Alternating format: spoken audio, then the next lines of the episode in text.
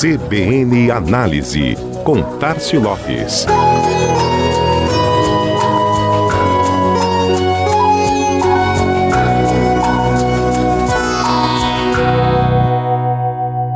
Publicidade infantil, tema bastante delicado por envolver o estímulo ao consumo direcionado às crianças. Exatamente por isso, é o tipo de comunicação com maior amplitude de regulamentação no país. Existem resoluções e diretrizes a respeito no Código de Defesa do Consumidor, no Conselho Nacional dos Direitos da Criança e do Adolescente e também no Marco Legal da Primeira Infância. Tudo para evitar consequências nas campanhas como estimular hábitos prejudiciais nos pequenos explorar sensações negativas e até promover algum tipo de discriminação.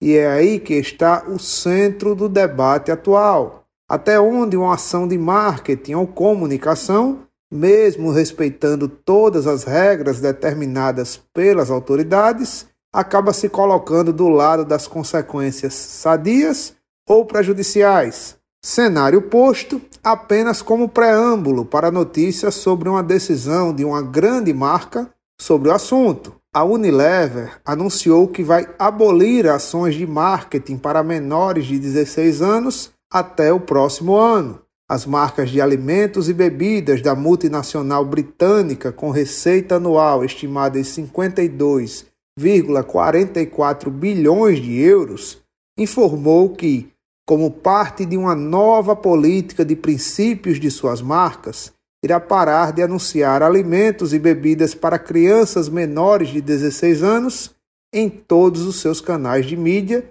com prazo de implantação de 100% da medida até o final de 2023. A nova política será aplicada tanto na mídia tradicional quanto nas mídias sociais, e novas regras também coleta e armazenamento de dados nessa faixa etária, suspensas globalmente dentro do período de implantação definido. A decisão também interfere nas ações de marketing de influência, uma vez que o grupo não utilizará mais influenciadores ou celebridades com idade inferior a 16 anos, ou mesmo maiores que essa idade, mas que atraiam público da faixa etária 16 menos. A proposta é limitar inclusive apelos infantis de conteúdos de influenciadores. Outras medidas incluem ainda a suspensão de promoção de suas marcas ou produtos em escolas, a menos que sejam especificamente solicitados a participar